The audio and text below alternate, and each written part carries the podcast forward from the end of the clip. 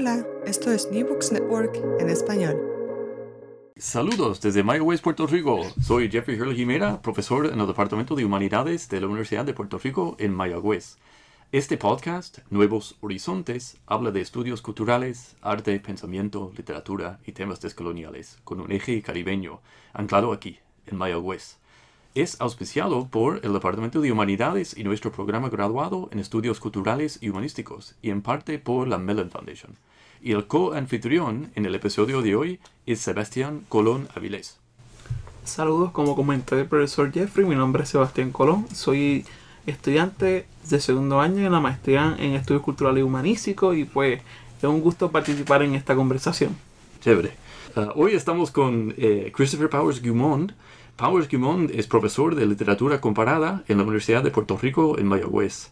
Además de ser docente, autor y educador, ha dedicado muchísimo tiempo y esfuerzo a movimientos de resistencia y solidaridad, tanto en nuestro recinto como en otras partes de Puerto Rico.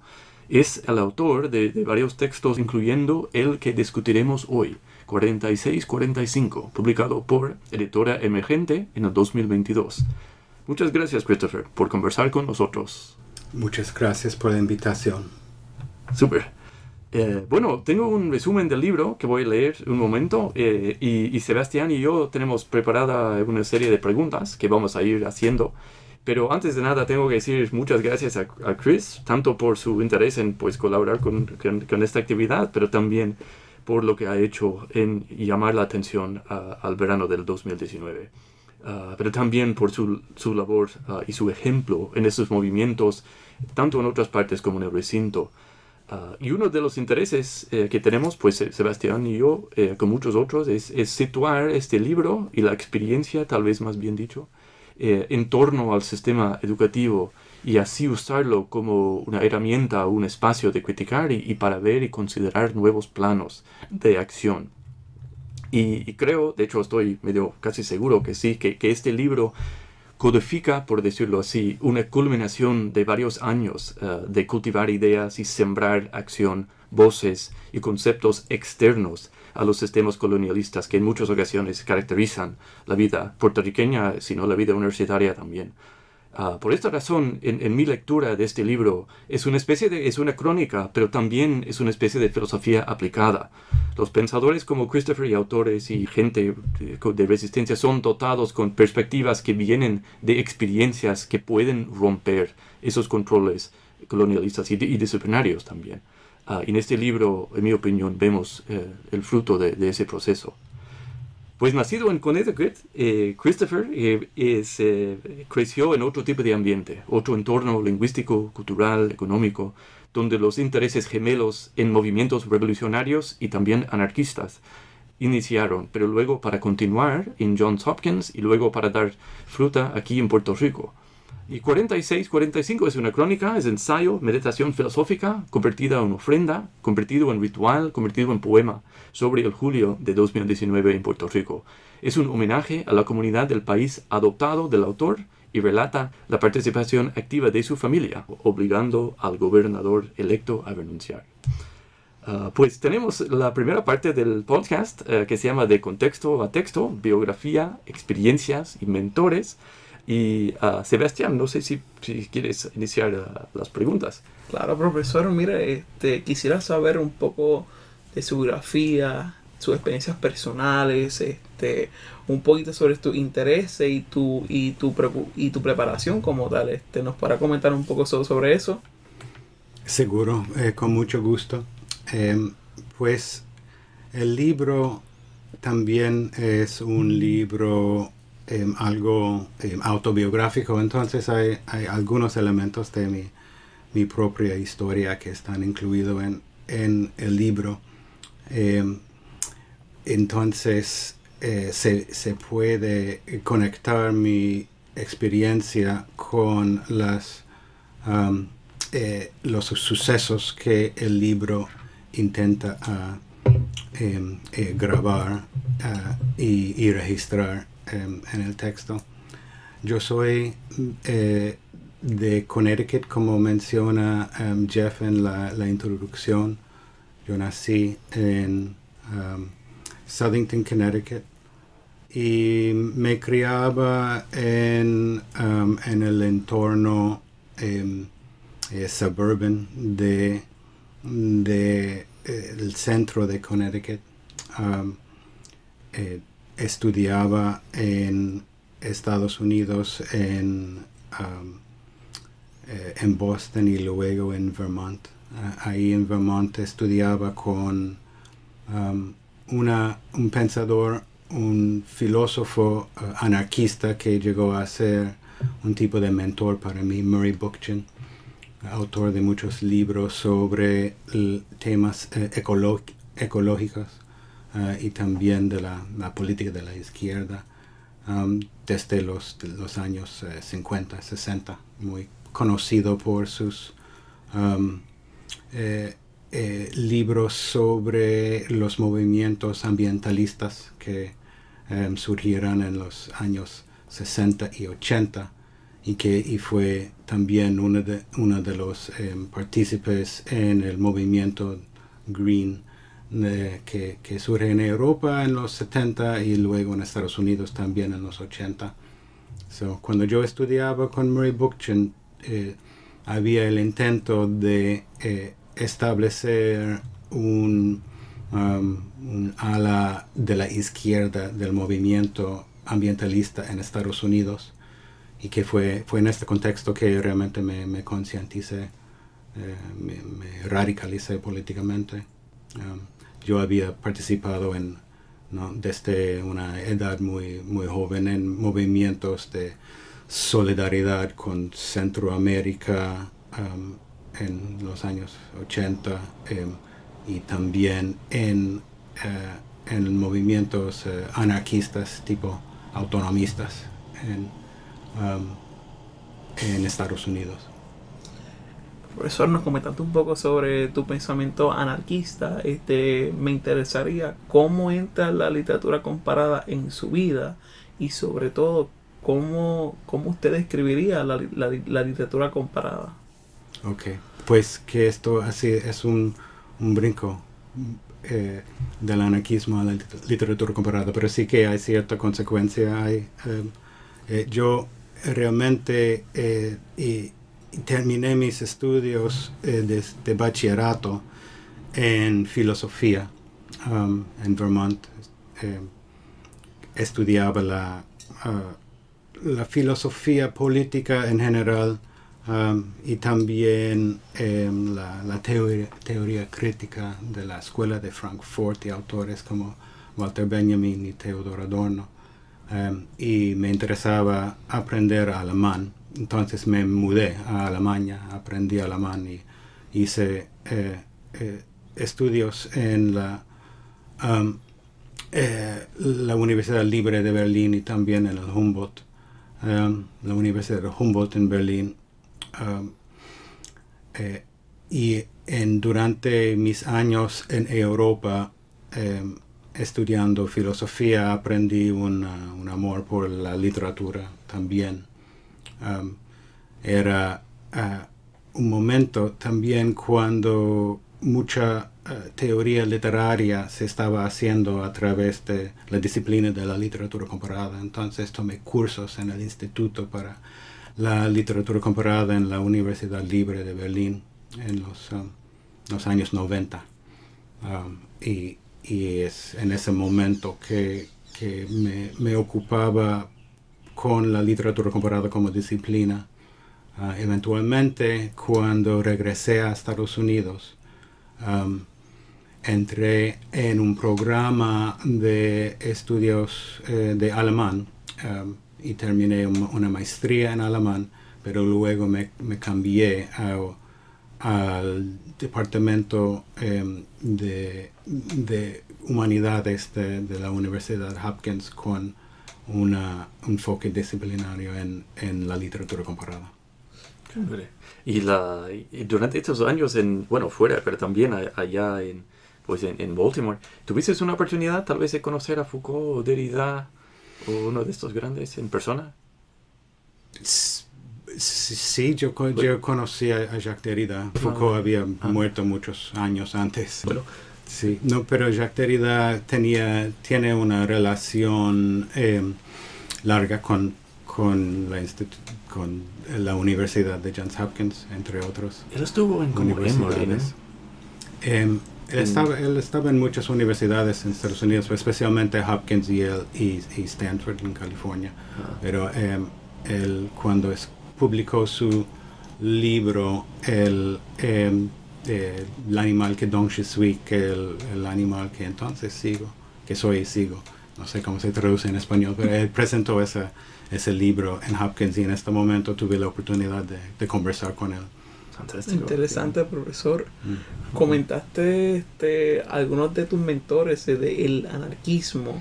Cuando estaba estudiando literatura comparada, ¿qué, qué, lo que, ¿qué mentores le inspiraron o, o tiene como base en su formación y inspiración para hacer este libro que estamos hablando?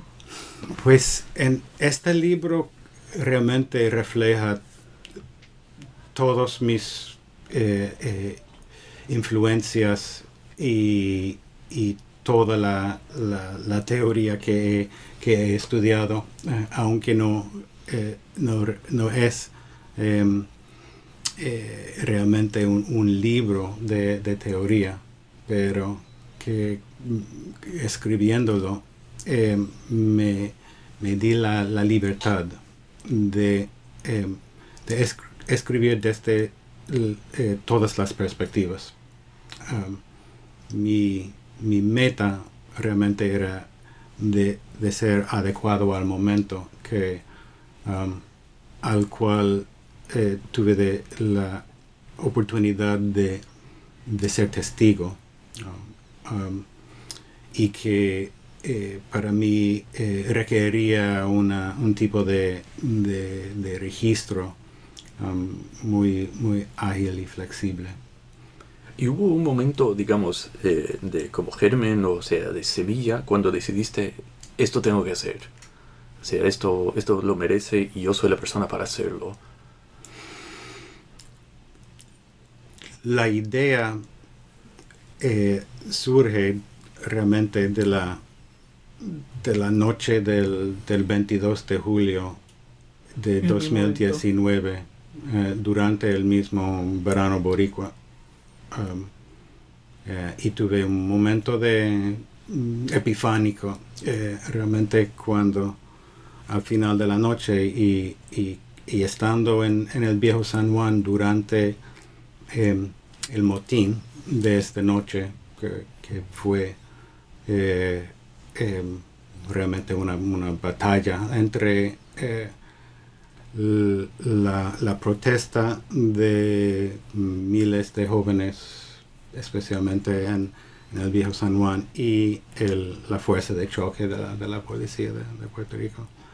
Em, y tarde en la noche estuve escuchando eh, desde el balcón del apartamento donde me quedaba los ruidos de em, gas eh, lacrimonio y el sonido de, vehículos um, y gritos, eh, se me ocurrió que pues esto es algo que hay que escribir. Um, en ese momento no, me consideraba la persona que debe escribirlo, esto vino luego. Pero. Y profesor, este, ¿cómo ese proceso de escritura o, o lo aprendido a través de la investigación este, había algunos puntos, ideas en que los, en que los capítulos mencionados en el libro, en la que no esperaste como tal, o este, no, me, me puede comentar ese proceso, si el producto final es, similar a lo que te imaginaste cuando estaba en esa noche. Espero, eh, espero. Eh, sería para ustedes, los lectores, eh, decidir, pero que como intenté por lo menos en la redacción de la crónica, em, escribir en un estilo adecuado a, los sucesos, que, puede captar algo de, la, energía, lo, inesperado, lo intenso, lo, militante de de estas dos semanas de protesta en julio de 2019. Um, so, ¿Y, la, el proceso de, de, de escribir eh, te hizo como profundizar tal vez esas emociones o tal vez precisarlas, aclararlas, eh, hasta más de lo que hubo? em, el proceso de escribirlo fue eh, eh, espontáneo, eh, orgánico ah, y, y realmente propulsado por una, una necesidad eh, interna para, para, para escribirlo. Entonces, que no es, no, no es un escrito planificado tanto como un, era un proceso de escritura que ocurrió um, y que, y que, que hice eh, en, a mi ritmo, ¿no? quiere decir bastante lento, pero con um, eh, sin interrupciones sobre un periodo de, meses luego de, de- de julio de 2019.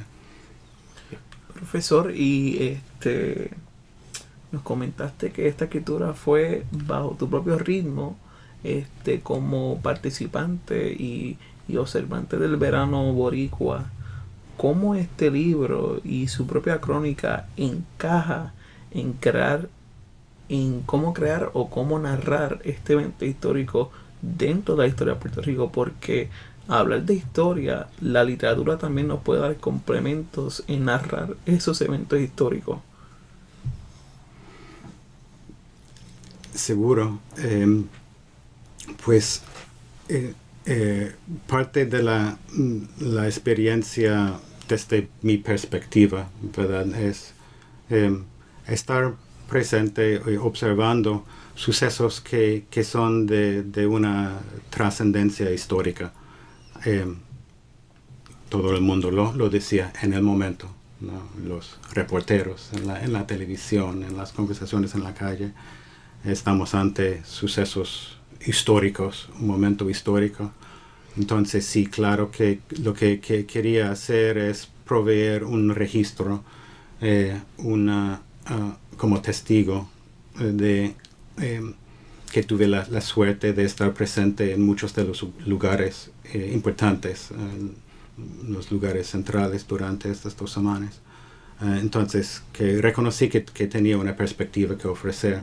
Sin embargo, no es una, um, un reportaje, no es una, una obra de, em, no, para, para los medios, no, no era eh, eh, un intento de, escribir la historia a primera mano, um, sino que, que tuve que escribirlo como crónica, quiere decir como sí que también tiene ese, el elemento de registro, el elemento de, de, de, de prove, proveer un, un récord de, de, los hechos, eh, pero siempre reflejado a través de mi experiencia y mis, uh, mis interpretaciones, que, es, que, son también de la literatura puertorriqueña y, y son también de, la, ¿no? de, de lo que se ha planteado sobre qué es la historia puertorriqueña, cómo se ha presentado en, en novelas y, y textos. Interesante esa perspectiva, profesor. Este quería preguntar, este dice que su, su libro es, es sirve como registro y por lo visto eh, este que el libro sea un registro sea un logro de este en la escritura de, de, de esta crónica. Quería preguntarte, este, ¿cuáles son las preguntas o perspectivas e incertidumbres nuevas que profundiza en el sentido de que la, la, el, el, libro originalmente se escribe en inglés. Y después este recientemente hay una nueva edición en español. Como este había nuevas preguntas o una nueva perspectiva que tú antes no veías en inglés y ahora en español pues las puedes ver. Cómo fue ese proceso profesor um, pues que sí Uh, sí y no, que, porque que también que no hice cambios a la, uh, eh, editoriales al, texto en la, versión en, español. Preparé la, la traducción um, y, uh, y fue eh, una, un borrador de la traducción que fue luego em, eh, editado por em, Ana Portnoy Bremer y Jocelyn Helga Vargas. Entonces, eh, se, se, hizo una, una traducción fiel. Um, claro que en el proceso de revisar el texto que surgieran nuevas eh, perspectivas y dudas sobre el mismo texto, pero no hice cambios editoriales per se. Lo que sí hice para la edición en español es añadirle una coda. Eh, y la coda es muy distinto en, tono um, y, también en su, intención um, que, la crónica. ¿Por qué, ¿Por qué la coda específicamente? qué es lo que usted vio para, para que se añadiera este, esa, esa edición como tal, porque es interesante que, que este, la coda, porque muchas veces no se ven eso en, en, libros de literatura o los libros que yo he leído. Pues em, la traducción sale, eh, eh, pues se, hizo mm, empezando ya un año después del julio de 2019. Um, luego tomó tiempo para finalizarse y publicarse en el 2023. Y la perspectiva sobre el verano boricua ha, cambiado en ese interim. La coda eh, surge en parte como em, respuesta a, dudas e interpretaciones del significado del, del verano boricua que um, no habían surgido luego de, los sucesos y a la luz de, lo que todo lo que ha pasado en, Puerto Rico y, en el mundo desde, desde el 2019. De hecho, creo que hice, estoy seguro, de hecho, que hice un error en mi introducción, porque había dicho que, fue publicado en 2022. Esto ha sido publicado este año, 2023, ¿verdad? Correcto. Sí, sí, sí, perdona. Sí, estamos eh, discutiendo, bueno, por cierto, esa, esa versión del 2023 que fue, pues, eh, realizado, la, traducción. Ah, y, bueno, eh, Sebastián y yo estamos participando en un, bueno, estamos haciendo una investigación colectiva acerca del rol de la Universidad Land Grant eh, en Puerto Rico, pero también en, Estados Unidos, y, cómo se utiliza, se emplea, cómo de, utilizar cosas como el inglés, pero también calendario, también esos otros como, digamos, armas culturales que tiene un imperio para, para en plan crear cierto tipo de, ser humano. Y en ese contexto, eh, mm, si puedes situar la realización de este libro y su mensaje, eh, tal vez para, para una persona en MyOS hoy, eh, qué es lo que podemos nosotros usar, aprender, aplicar ah, en nuestras vidas y nuestras eh, preguntas críticas en adelante. Pues que el, eh, muy brevemente para mí lo, más importante de, la, de, haber experimentado lo que pasó en el 2019 um, es que pasó quiere decir que eh, existe como, em, como antecedente y de posibilidad eh, que, eh, que, el país se, se una en una, una, causa justiciera um, y que logra un cambio político trascendental um, por, por medio de la um, la, la, la acción colectiva um, y que eh, el hecho de que el verano boricua ocurrió, entonces um, siempre será un ejemplo de, de lo que um, sería una posibilidad también para el futuro, para una política libertaria. Eh, em, que presenta una, una, visión alternativa de otro, otro tipo de temporalidad, otro tipo de, de ser um, en conjunto, del ser colectivo. Eh, algo que, que intento eh, de, describir en la crónica es em, el otro sentido de, de, tiempo y de posibilidad eh, durante las dos semanas eh, de las protestas en julio 2019, en que la organización ocurrió espontáneamente, sin liderazgo centralizado, em, sin jerarquías, con, la inclusividad de, todos los grupos de la sociedad, incluido um, los históricamente marginalizados, uh, con el liderazgo especialmente de, las, de las jóvenes y, con una, una visión em, eh, anticolonial y, libertaria que movilizó el, país entero casi. Profesor, este, dentro del contexto colonial que vivimos nosotros en Puerto Rico, ¿qué es para ti la crónica? ¿Y cómo la, cómo la crónica es tan importante dentro de un espacio como lo es el archipiélago de Puerto Rico, el Caribe y Latinoamérica?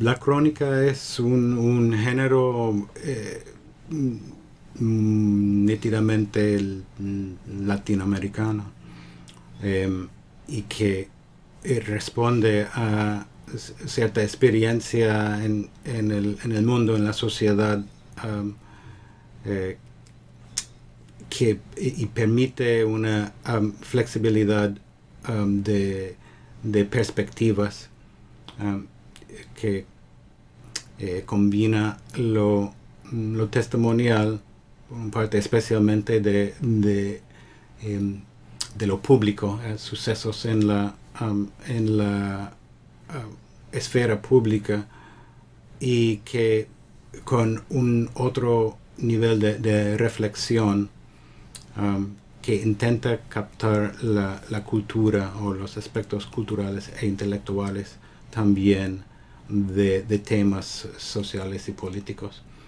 Entonces, como es un, es un género, en mi opinión, que, que es muy apto para la, la experiencia en, Puerto Rico, en América Latina, que según uno puede pensar, por ejemplo, en los, las crónicas de Carlos Monsiváis en um, luego del terremoto en la Ciudad de México en 1985, que tematiza la, emergencia de, la sociedad civil, o también la, crónica eh, de Edgardo Rodríguez Juliá sobre el, entierro de, Cortijo, que, analiza su, entierro como un reflejo de la, sociedad um, en, en su momento histórico en los 1980. Sí, este, este, tu libro ha tenido mucha cobertura y éxito pues entre la gente aquí en el recinto y hubo la, una, una, presentación que, que, fue un diálogo bien espléndido. Yo lamentablemente llegué un, poco, un poco tarde a esa actividad, eh, pero había, eh, me preguntaba si cómo las, el insumo tanto de Ramos pero también del de la audiencia, eh, cómo esto, o sea, cómo lo viste, o sea, cómo esto aportó y cómo participó más en, en lo que yo creo que tenías en mente. Em, estoy em, muy, muy feliz con la, cómo se ha recibido el, libro, em, sobre todo por estudiantes y jóvenes que, lo han leído. Eh, fue escrito en parte con, con esa audiencia en mente. Eh, se sabía en, en, el verano boricua que eh, se volvería otro tipo de normalidad y que y como como siempre eh, también como ese momento de excepcionalidad en, en, julio 2019 um, se, se podría eh, olvidar más que olvidar que se eh, reprimiría activamente por, um, por los eh, poderes, las autoridades, en los discursos oficiales, precisamente por la amenaza que presenta um, al sistema de, privilegios y de poder en, um, en la colonia y, y bajo el Um, el capitalismo neoliberal que está en, proceso de privatizar todo y extraer más valor aún de, del, país. Entonces, eh, eh, escribir la narrativa para que existiera como, como testimonio y también un tipo de evidencia o una perspectiva sobre la, posibilidad. Um, estudiantes que han, leído el, texto em, eh, me han comunicado como su eh, que se sienten conmovidos, esperanzados eh, por, por, la lectura del texto y es precisamente lo que, lo que quería lograr con, con la publicación del libro. Por otra parte, se ha recibido por um, no, intelectuales en el, especialmente de, desde aquí, de Puerto Rico, uh, y, y, se ha um, reseñado y presentado como en, el, en la presentación aquí con, con Julio Ramos um, hace tres semanas. Muy interesante esa perspectiva, profesor. Gracias por comentarlo. Este quería retocar de nuevo este de, de los estudiantes que recibieron con mucho entusiasmo y pues con mucho este con un mensaje esperanzador como como usted lo dice. Pero quería preguntar este qué impacto puede puede tener el, el libro más allá de los pasillos universitarios como tal porque hablar dentro de la academia y afuera de la academia es un trabajo que se nos hace difícil a nosotros, a nosotros, pero es parte de nuestra tarea tan, tan, tan, también intentar hacer eso más allá de, la, de, la, de, los pasillos. Seguro, claro, que y que em, se, es cada vez más difícil ¿no? en, la, um, en el en el momento histórico cuando ¿no? la, el acceso a la universidad pública del país se limita cada vez más. Eh, sin embargo, que como uno eh, intenta concientizar y educar de todos los, medios posibles dentro de la universidad. Y em, que en la actualidad mm, la, la, lectura no como tal también se, se eh, desaparece um, uh, y el público lector en Puerto Rico se circunscribe cada vez más. Uh, ante, ante esto uno uh, sigue intentando concientizar y, y educar. Pero, profesor, yo, como estudiante de la UPR, este, podría describir cuál es el rol de la universidad en circunstancias o en eventos como las protestas de Vieques eh, a, principios de este siglo y en el verano boricua, que es lo que estamos este, hablando en su libro, porque usted comentó algo bien importante y es que vemos que son autoconvocadas. No hay, no hay un, un líder principal, sino es un colectivo que tiene que se siente cansado de, de, unas políticas que sabemos que nos están afectando como tal.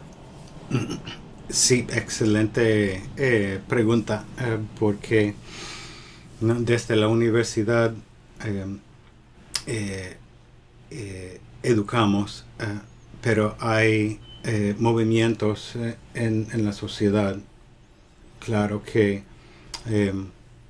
que también em, son el, eh, el impetus o han nutrido la, el trasfondo en que el verano boricua surgió. Em, no, por ejemplo, los movimientos Em, feministas em, de, de, los, eh, de la última década o 15 años, em, de, la, de los movimientos eh, para las eh, ambientales sobre las cenizas de, de penuelas y, y, y, movimientos para la, la justicia trans, por ejemplo que son, son movimientos que han sido presentes en, antes del 2019 en, en Puerto Rico y que y que contribuyeran a la, la inclusividad y apertura del movimiento que, em, que surgió de, de, forma muy, muy rápida en, en, en, el 2019.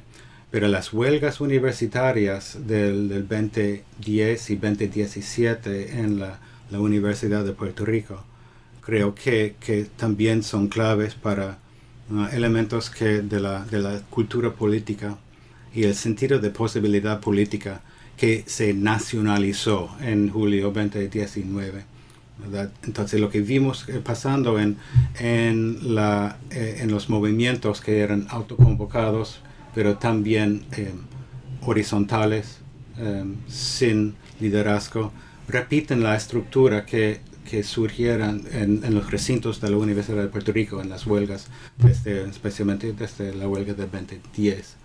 Um, so yo, creo que como la, las huelgas universitarias um, eh, contribuyen algo que filtró, per, percoló en la, sociedad y abrieron un sentido de, de posibilidad y uno muy libertaria uh, y yo diría anarquista um, que se, se, convirtió en un movimiento um, de, de, millones que um, ocurrió y que representa realmente algo inédito eh, y nuevo en el país. Muy bien. Bueno, y, y bueno, esa, esa, pregunta es un poco, eh, bueno, eh, no difícil, pero importante, yo creo. Es, eh, sería, si puedes criticar el, el libro, ¿hay alguna cosa que ya que, que, tienes un tiempo al haberlo escrito que, que, cambiarías o si encuentras alguna parte que sea, entre comillas, como floja, que, que no tiene el mismo impacto que otra parte? O... Pues em, siempre que, que uno, uno encuentra eh, eh, detalles que uno quiere cambiar eh, y que uno cambiaría. Em, pero precisamente no cambio, decidí no cambiar nada cuando hice la, traducción para dejarlo como el, el, reflejo del momento, ¿no? como era. So, hay algunos em, pasajes sobre el tema del luto en, en el libro, eh, en que eh, aparece como si eh, lo que quiero plantear es que el verano boricua um, cerraría un proceso de, de luto nacional um, y que y esto no es lo que quería comunicar realmente ¿verdad? mucho más que pienso que el, um, eh, el luto sí es presente en las protestas, pero como una, una forma de celebrar y mantener vivo la, la memoria de las víctimas de Huracán María. Um, so, eh, escribí otro texto en parte para corregirme a mí mismo, que se publicó en, el, la revista Diálogo um, de la Universidad de, Puerto Rico Río Piedras, eh, precisamente sobre el tema del luto y algunos aspectos teóricos que quería clarificar. Sí, yo, me acuerdo, yo, lo leí, chévere. Ah, otra cosa que fue tan exitoso este, o sea, lo que sucedió ese verano. Em, pues que por un lado eh, no lo veo como único porque como realmente en, um, América Latina había protestas masivas en, Chile, Colombia, Argentina en los meses, eh, en el mismo momento de entre 2019 y 2020, también mundialmente. Hay, hay un fenómeno de, de, protestas eh, colectivos masivos a, a una escala um, distinta. Lo que no hay es realmente algo que se compara eh, muy bien entre Puerto Rico y Estados Unidos. ¿No? Sí, tal vez me refería más, o sea, sin, sin haberlo o sea, intencionado. Eh, sí, es eso, o sea, porque o sea, yo creo que tú y yo, pues, que muchísima gente quisiera ver algo así en Estados Unidos o en, en otros sitios. Eh, de una forma uno puede le- leer las, las protestas para la, la justicia social luego del, del asesinato policíaco de George Floyd Ujú. a partir de abril 2020 como comparable. Sí. Eh, pero el contexto colonial es Único. único. ¿Y, y cómo puedes describir, Christopher, en, en tu propio como contexto, digamos, profesional y tus futuros que vas sembrando? eh, ¿Cómo ves este, este trabajo, este libro, pues vinculado a eso? Eh, ¿A dónde ves eh, tu, tu trayectoria, digamos, intelectual desde, desde esa base? eh, informa eh, mis eh, distintos proyectos, tantos de investigación académica como creativos, como una, una, una forma de, de escribir um, y que, que me, me gusta, que no quisiera em, seguir haciendo, entonces puedo en un futuro escribir otras crónicas. um, eh, pero que yo diría que eh, también a nivel de em, cierta obligación de repensar todo, Em, que un momento de, de ruptura trascendental en la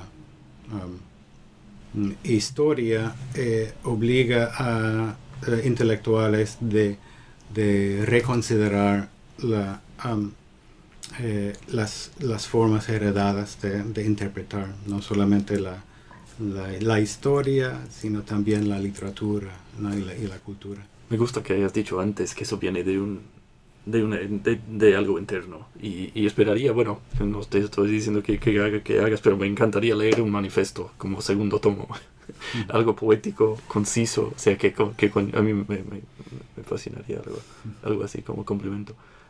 Profesor, este, nosotros estábamos hablando el luto, el huracán María, la UPR, este, a través de, de estas e- escrituras espontáneas, usted identificó unos símbolos dominantes en la sociedad puertorriqueña que se estaban siendo atacados durante el verano boricua y después del verano boricua se transformó. Por ejemplo, un ejemplo concreto que yo puedo hablar es sobre la bandera negra, porque al principio eso fue un argumento fuerte en Puerto Rico porque decían que era un patrimonio cultural, pero después vino el contraargumento de que sí, es un patrimonio cultural, pero no se puede ignorar las condiciones de ahora.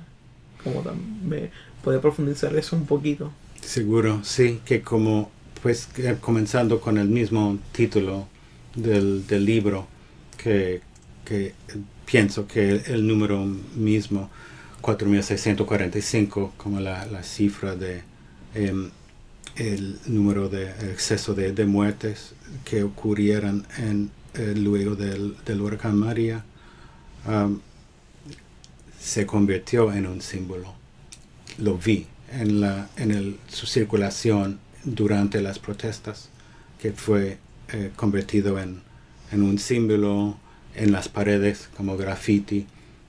Em, y, y en, am, las consignas, eh, y que servía como de, metáfora y, y también de em, imagen de, de- de re- resistencia y luto, igual que la bandera negra de, luto y resistencia, um, que empezó como una, um, un acto intervención artística en, en el viejo San Juan, en el colectivo La Puerta, y que en, sus, en los meses de luego eh, se adoptó por la, por la izquierda en el país, pero en, en, el, en julio 2019 se convirtió en un símbolo em, adoptado por todos. En, no, ah, en las protestas fue omnipresente, al lado de la, de la, la bandera em, de, de, azul, rojo y blanco de Puerto Rico. Um, eh, los símbolos se, se readoptaron y reutilizaron durante la protesta um, y se, proliferaron um, ¿no? como, em, eh, em, como parte de, un proceso creativo de, de protesta y resignificación cultural. Tal vez en mi, mi pregunta anterior, yo, yo, bueno, había una pregunta no mencionada que, porque, bueno, tal vez lo, lo hago ahora un poco más explícitamente. Ya, ya que tenemos esta votación exitosa de hace un par de semanas, un par de días, eh, eh, no sé si, si puedes, no sé, echar un, un ojo al futuro de que, que, que tal vez nos viene y, y la- los movimientos en que podemos, tal- en que podamos tal vez participar en, en adelante respecto a, a eso. Mm, Te refieres a la votación de, de sindical Sí, que, en que aprobamos la representación de la Asociación de Profesores de Puerto Rico como, como representante del, um, de un nuevo sindicato de docentes de la, de la UPR, que sí es un logro significativo ¿no? y que y también es como eh, otro, otro eh, elemento del, de un cuadro político distinto en Puerto Rico que como el, el verano boricua también hizo posible, en, en pie- considero. Sí. Profesor, y este hemos comentado que desde la crónica este usted escribe sobre estos símbolos. Este, en sus propias palabras, ¿cómo visualiza el género de la crónica desde el presente y el futuro? Pues que la crónica va a seguir. Um, hay muchos cronistas mm, em, excelentes escribiendo en, en Puerto Rico. ¿Puede ahora. mencionar al- algunos sí, de ellos? Sí, que como justo en el, el mes de noviembre se va a presentar em, el, el- los, eh, el- libro em, La piedra es la sombra de la vida por Beatriz Janine Figueroa, que no, es una colección de, de sus crónicas. Am, eh, y hay, em, hay muchos otros autores que están activos como en el, en el país y especialmente autores em, jóvenes. Ah, entonces, que, que pienso que, que va a haber más crónicas y que será un género de importancia para el futuro. Yo concuerdo, sí. Y además, o sea, de ser realmente un excelente vehículo para canalizar y armonizar sea, lo que estos movimientos y, y, bueno, lo que estamos haciendo en el programa eh, también. Eh, so, eh, bueno, muchísimas gracias, Christopher. No, eh, no sé si, si puedes tal vez eh, compartir algo sobre lo que estás trabajando ahora o algo específico. Em, ahora mismo estoy eh, trabajando en un artículo académico que, que tenga que ver con el pintor José Campeche, ¿no? como otro um, figura que menciona en, el- en la crónica, eh, pero ¿no? que, que se tiene que pensar, se tiene que repensar todo. Entonces, no sería mi tarea en, esa, en ese artículo repensar ¿no? algunas eh, consecuencias de la interpretación de la obra de José Campeche en la, la literatura puertorriqueña. Fantástico, fantástico. ¿Y cómo puede, puede una persona entrar en contacto contigo? Em, mi eh, eh, información está en el um, internet eh, a través de la página del Departamento de Humanidades. Se puede escribir a mi, um, mi email institucional um, en el programa de literatura comparada. Alright, super. Bueno, muchísimas gracias a ti, Christopher, y también a Sebastián por esa rica conversación de hoy. Gracias.